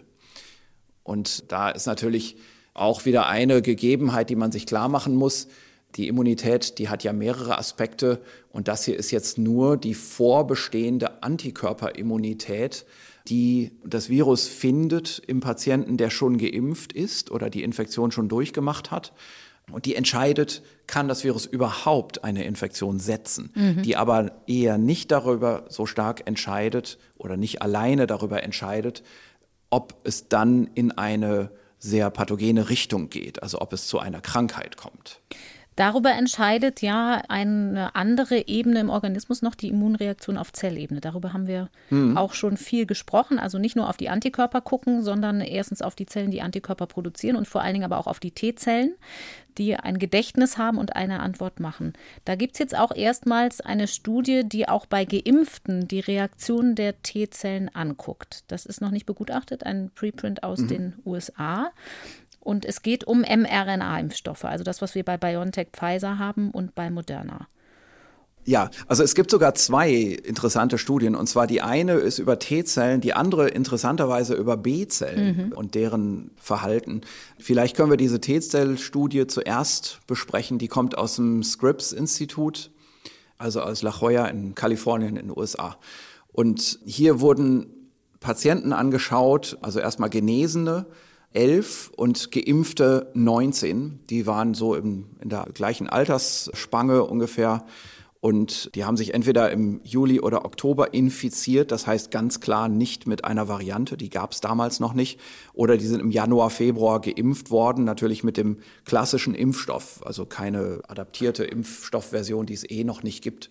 Und was man gemacht hat, man hat äh, aus deren Blut T-Zellen untersucht man hat also die weißen Zellen aus dem Blut untersucht auf T-Zell-Aktivierungsmarker und jetzt hat man unterschiedliche Aspekte angeschaut und zwar jeweils bei Genesenen hat man die Reaktivität gegen einen Peptidpool für das ganze Spike-Protein angeschaut. Peptidpool bedeutet die Sequenz in Form von Aminosäuren von dem Spike-Protein, die hackt man in kleine Stücke, sozusagen mundgerechte Häppchen für T-Zellen, also Stücke von einer Größe, die T-Zellen gerade gut gefallen für die Präsentation in ihrer Oberfläche, die also T-Zellen dann aktivieren. Und diese Stücke, die schmeißt man zusammen in einen sogenannten Pool, in eine Mischung. Mhm. Das heißt, es sind ganz viele Fragmente von Proteinen, die aber insgesamt die Sequenz des Proteins abbilden. So, also dieser Pool, der wird erstmal so synthetisiert, dass er dem S-Gen entspricht und der wird auch synthetisiert, dass er dem vollen Proteom, also dem gesamten umgeschriebenen Genom des Virus entspricht. Und das macht man einmal für Wildtyp-Infizierte, also für Genesene oder auch für Geimpfte. So, und jetzt kann man schauen, was kommt da jeweils bei raus. Erstmal gibt es keine großen Unterschiede, je nachdem, ob man Peptidpools verwendet vom Wildtyp-Virus, von B117, von B1351, also, äh, Südafrika. also Südafrika, oder von P1, also Brasilien. Egal mit welchem Peptidpool man arbeitet, es gibt keine wesentlichen Unterschiede in der Stimulation der T-Zellen, in der Reaktivität. Es gibt auch keine großen Unterschiede in einem Zytokin-Sekretionsessay. Da schaut man auf zwei Leitzytokine, einmal Interferon Gamma, einmal Interleukin 5 für ein sogenanntes TH1 und TH2-Reaktionsprofil. Das TH1-Reaktionsprofil ist das, was die Viren gut eliminiert, das gewünschte. Mhm. Das ist Interferon Gamma abhängig und das andere IL5 abhängige TL2 ist ein unerwünschtes, krankheitsverstärkendes Reaktionsprofil, das man nicht will. Und man kann hier ganz grob zusammengefasst sagen, das Interferon-Gamma-Sekretionsmuster ist dasselbe je nach Virusvariante, keine Unterschiede. Und keine der Virusvarianten macht IL-5-Sekretion, also das unerwünschte Muster. Das kommt jetzt hier nicht plötzlich auf durch eine Virusvariante. Nochmal ganz kurz, da geht es um Entzündungsbotenstoffe. Ja, so genau, so kann man das sagen. Mhm. Genau. Also die T-Zellen, die können eben auch im Rahmen der Erkrankung eine Entzündung vermitteln, die dann zum Teil der Krankheit wird. So, und ein ähnlicher Befund stellt sich auch ein, wenn man das volle Proteom des Virus nimmt. Also alle sind 13 verschiedene Proteinabschnitte. Zehn davon machen erfahrungsgemäß über 80 Prozent der gesamten T-Cell-Memory-Aktivität aus. Die sind hier also alle vertreten. Es gibt kurz gesagt keine nennenswerten Unterschiede. Mhm. Und ähm, genauso ist es ja erfreulicherweise auch bei Geimpften. Bei den Geimpften kann man natürlich nicht mit dem gesamten Proteom testen, weil damit ja noch gar kein Kontakt bestanden hat. Das ist ja nur im Virus drin. Die Geimpften haben nur Kontakt gehabt mit dem Spike-Protein. Das heißt, hier macht man diese Versuche natürlich nur mit dem Spike-Protein-Pool, aber in diesen Messungen hat man eben auch dort keine Unterschiede. Was man sagen muss, einschränkend ist, dass bei der südafrikanischen Variante B1351 bei den CD8, also das sind die zytotoxischen T-Zellen, bei den CD8-T-Zellmessungen, da findet man eine Reduktion um 30 Prozent des Signals. Allerdings diese Testanordnung, wie sie hier gemacht wurde, also die Länge der Peptide und die Art, wie der Test aufgesetzt ist, sind eigentlich gar nicht repräsentativ für CD8-Zellen. Also da müsste man eigentlich noch mal anders rangehen, wenn man sich wirklich speziell für CD8-Zellen interessieren würde. Mhm. Das heißt, das müsste nicht wesentlich beunruhigen. Die CD8-Zellen sind ja die, die mehr gegen das Virus unternehmen und dann gibt es noch die CD4-Helferzellen. Ja, richtig. Also es, so kann man, so kann man vielleicht jetzt mal sagen. Genau.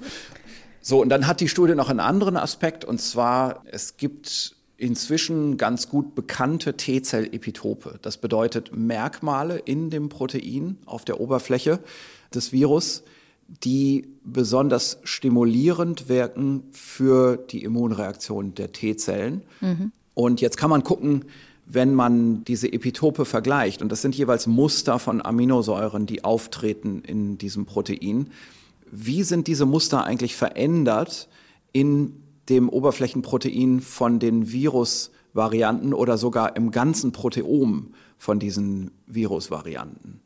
Ja, mhm. und da kann man sagen, die Veränderung ist eigentlich nicht erwähnenswert. Also B117 hat 89,6 Prozent aller T-Zell-Epitope erhalten, B1351 90 Prozent und P1 94,3 Prozent also alles so im 90-Prozent-Bereich.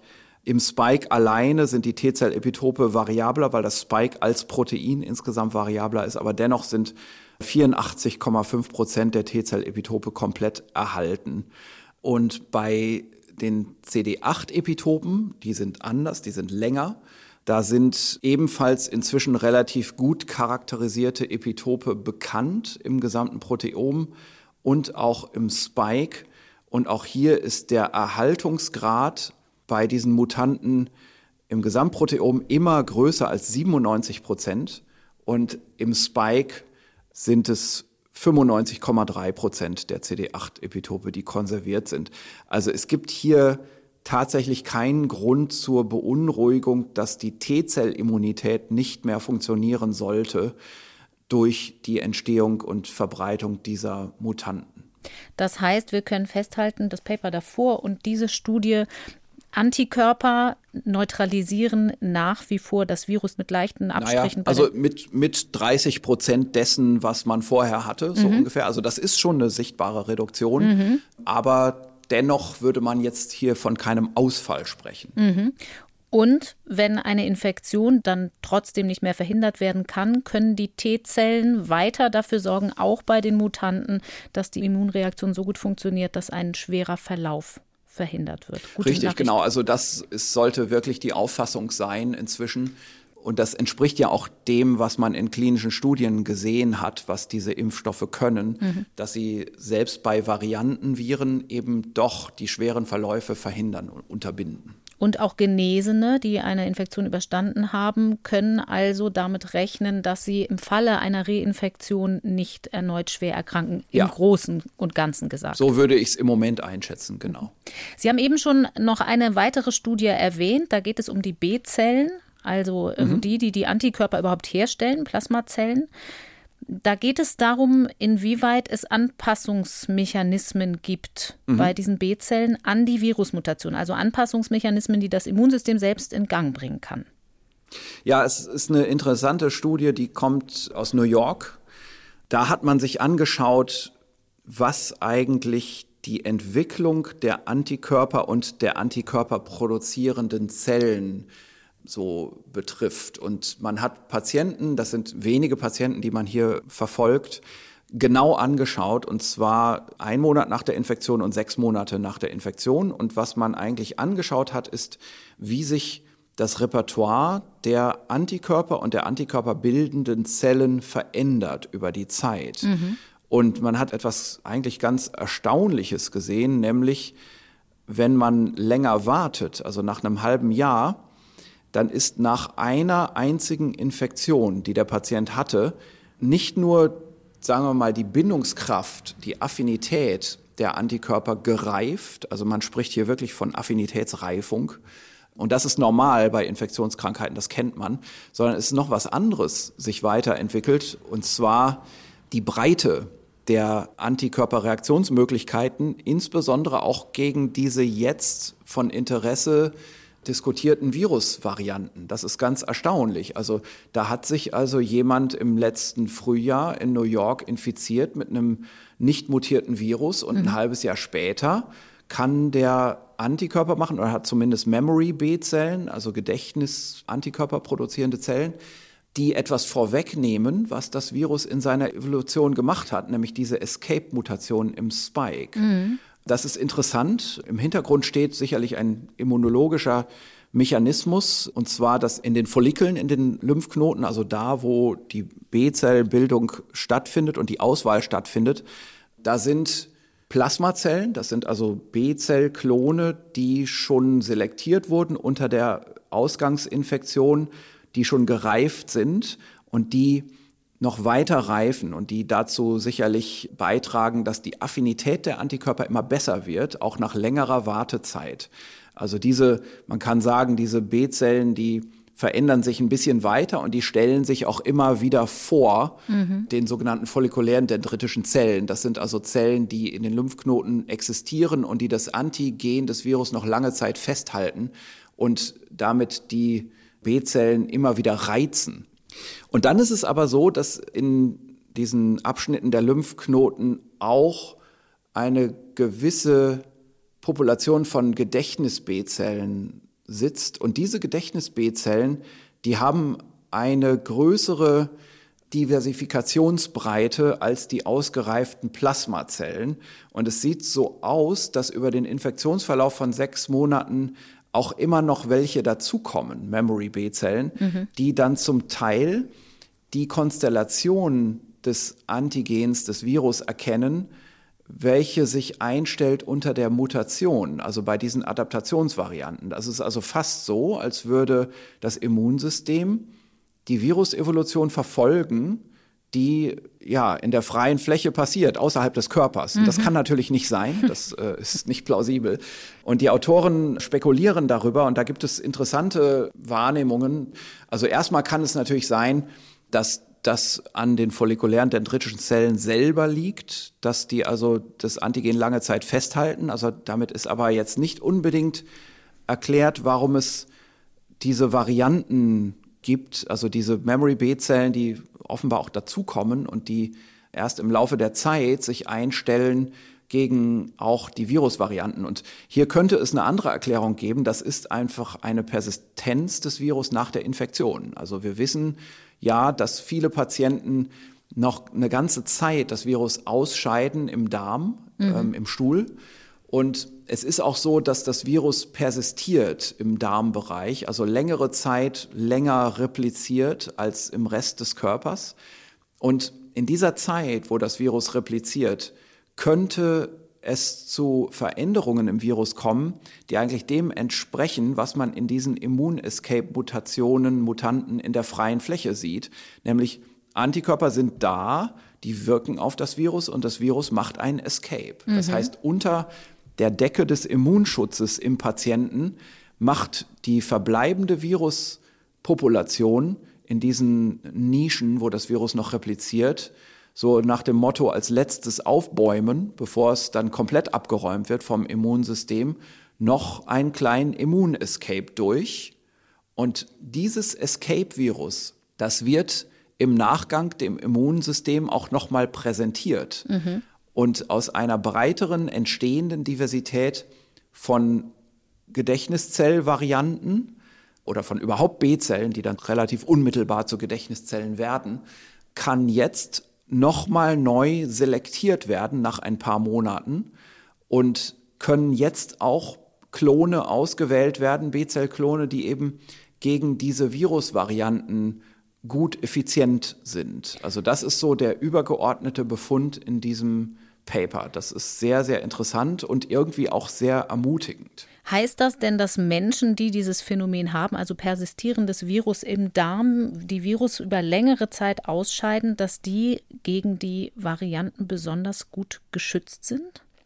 Also es wird hier jetzt erstmal ein immunologisches Grundphänomen beschrieben, das so für sich interessant ist. Ich will das nicht so sehr auf den Einzelpatienten mhm. münzen. Mhm. Ich will vielleicht mal eine Projektion auf eine andere Situation, auf die Bevölkerung machen. Also auf den Einzelpatienten gesehen erstmal hm, also das mag schon sein, dass jemand, der eine gewisse Zeit eine verlängerte Replikation hatte nach seiner Erstinfektion, dann gegen eine Zweitinfektion mit einer Mutante, die inzwischen entstanden ist, vielleicht sogar besser geschützt ist. Das mag schon sein. Das ist jetzt hier aber so direkt aus der Studie nicht ableitbar. Was indirekt aus der Studie aber rauskommt, ist was anderes. Und zwar, wir haben hier mehrere inzwischen bekannte Klassen von Antikörpern, die von den B-Zellen produziert werden. Und da gibt es eigentlich die zwei wichtigsten Klassen, von denen man inzwischen sagen kann, dass, also diese, die sind gerichtet gegen zwei ganz wichtige Epitope auf dem Spike und das sind auch die wichtigsten Epitope, die mutieren, die in den Escape Varianten mutieren. Das eine ist die Stelle 484 und das andere ist eine Kombination aus den Stellen 501 und 417. Mhm. So, diese beiden Hauptstellen, die haben wir im Auge und es gibt zwei Klassen von Antikörpern, die gegen beide diese Hauptstellen irgendwie eine gewisse Wirksamkeit haben. Das ist äh, auch so ein bisschen verschoben gegen diese beiden Hauptstellen. Das Entscheidende ist, dass beide diese Klassen von, sagen wir, B-Zell-Klonen Antikörper machen, die nicht sehr stark weiterentwickelt sind nach der Aktivierung der B-Zellen. Also das, was wir eigentlich Affinitätsreifung nennen, dem auch noch ein weiterer Prozess zugrunde liegt, das ist also die somatische Hypermutation. Also da entstehen nicht in der Bildung der B-Zellen, sondern nach der Reifung der B-Zellen noch genetische Veränderungen, die, sagen wir mal, die jenseits der normalen genetischen Weiterentwicklung von Körperzellen äh, liegt. Mhm. Ja, also das sind genetische Zusatzveränderungen, die gewollt sind, um die Paratope, also die Domänen der Antikörper, die das Antigen erkennen, absichtlich nochmal besser weiterzuentwickeln. Das ist also so im Prinzip so ein Zusammensintern dieser Antigen-Antikörper-Interaktion, die immer dichter und immer fester wird. Mhm. Das ist eigentlich das, was wir auch als Ansteigen des Antikörpertiters wahrnehmen, die Affinitätsreifung. Und Jetzt ist es so, dass offenbar nicht sehr viel von diesem Reifungsprozess notwendig ist für die Hauptklassen der Antikörper, die gegen dieses Virus entstehen. Und das ist bei diesem Virus nicht so wie bei anderen Viren. Bei anderen Viren ist noch ganz schön viel Optimierungsspielraum vorhanden, während offenbar in der SARS-2-Infektion schon aus dem genetischen Grundzustand der B-Zellen heraus eine hohe Optimierung, eine hohe Passgenauigkeit erzielt ist mhm. gegen dieses Virus. Und demgegenüber steht jetzt eine sehr interessante Beobachtung. An diesen Hauptepitopen, ich habe gerade schon die Nummern genannt, 501, 484 und 417, da entstehen gerade die Haupt-Escape-Mutanten und zwar konvergent, wie wir sagen. Konvergent bedeutet, an dem komplexen Stammbaum der Viren an mehreren Stellen parallel und unabhängig voneinander immer wieder dieselbe Mutation. Mhm, die kennen das wir schon. Bedeutet, N501Y haben wir oft gehört und E484K, das sind die Buchstaben, richtig, die da und, und auch die, die beiden Varianten an 417, mhm. die da eine Rolle spielen, die genau an diesen beiden, zu diesen beiden Bindungsgruppen von Antikörpern gehören. Und das ist interessant, wenn man sich einfach klar macht, was da wahrscheinlich immunologisch und evolutionär dahinter steckt. Es ist einfach so, die Menschen auf der ganzen Welt reagieren sehr gleich in ihrer frühen ersten Antikörperbildung auf dieses Virus, egal welche Virusgruppe sie jetzt gerade kriegen, die zufällig in dem Land zirkuliert. Und deswegen ist die Reaktion des Virus auch sehr gleich und immer übereinstimmend parallel, egal in welchem genetischen Hintergrund des Virus das passiert es sind immer dieselben Escape-Mutanten, mhm. die auftreten und die lassen sich auch im Labor nachvollziehen. Das ist hier in dieser Studie auch gemacht worden mit einem Modellvirus, mit einem Pseudotyp-Virus. Und erstaunlicherweise sind immer dieselben Mutanten diejenigen, die den Escape zeigen und die später dann auch geschützt sind gegen diese etwas weiter ausgereifte B-Zellimmunität. Und das lässt vermuten und hoffen, dass der Freiraum, den dieses Virus hat, sich weiterzuentwickeln, erstmal relativ gering ist. Denn sonst würde ja nicht immer die gleiche Gruppe von Mutationen weltweit unabhängig entstehen. Mhm. Also es ist offenbar ein relativ gleichförmiger Immundruck, der weltweit durch die Menschen auf das Virus ausgelöst wird und das Virus reagiert immer auf die gleiche Art und Weise dagegen. Das könnte bedeuten, dass wir relativ schnell in ein Fahrwasser reinkommen, indem wir so eine Impfsituation haben wie bei der Influenza jetzt in der endemischen Situation. Also wir haben im Prinzip nur noch immer das Update, das wir machen müssen. Also die gesamte Bevölkerung, die ist durch ihre Erstimpfung oder ihren Erstkontakt mit dem Virus geschützt mhm. Und das auch sehr, sehr nachhaltig. Und man müsste dann immer noch vor allem die Indikationsgruppen nachimpfen, die eine besondere Immunität brauchen. Also die Alten, zum Beispiel die Schwangeren, wie es mit den Kindern später ist, weiß ich noch nicht, kann noch, noch niemand im Moment sagen.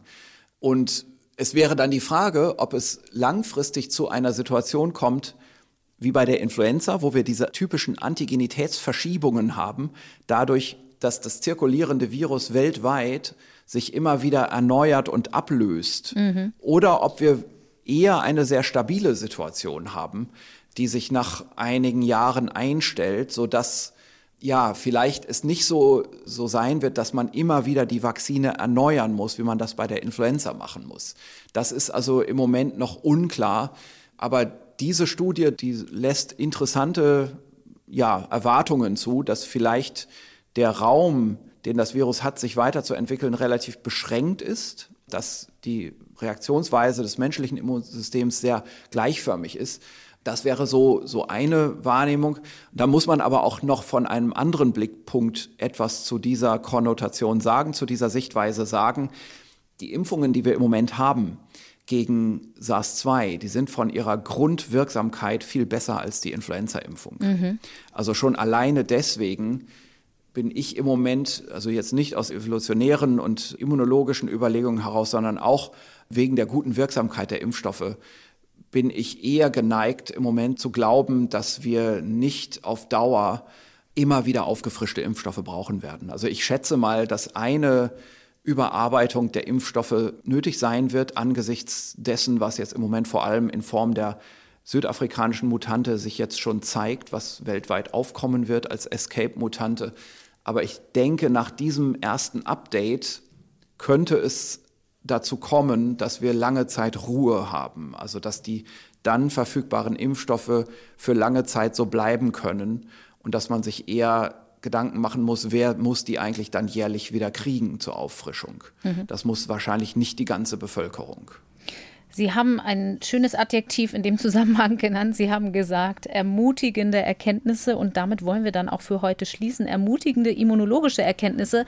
Ich nehme daraus mit, das ist deshalb gut, weil die Bedingungen, die das Virus mitbringt, sind ja die, die wir erstmal nicht so schnell beeinflussen können. Lockerungen und Impftempo ist immerhin ganz grob betrachtet etwas Menschgemachtes. Also wir sollten unsere Spielräume versuchen auszunutzen und diese ermutigenden Erkenntnisse können uns da vielleicht einen Weg weisen lassen. Herr Drosten, dann bleibt mir noch, mich für heute einmal mehr bei Ihnen zu bedanken. Wir lassen Sie jetzt zurück an Ihre eigentliche Arbeit und hören uns hier im Podcast in zwei Wochen wieder. Bis dahin. Bis dann.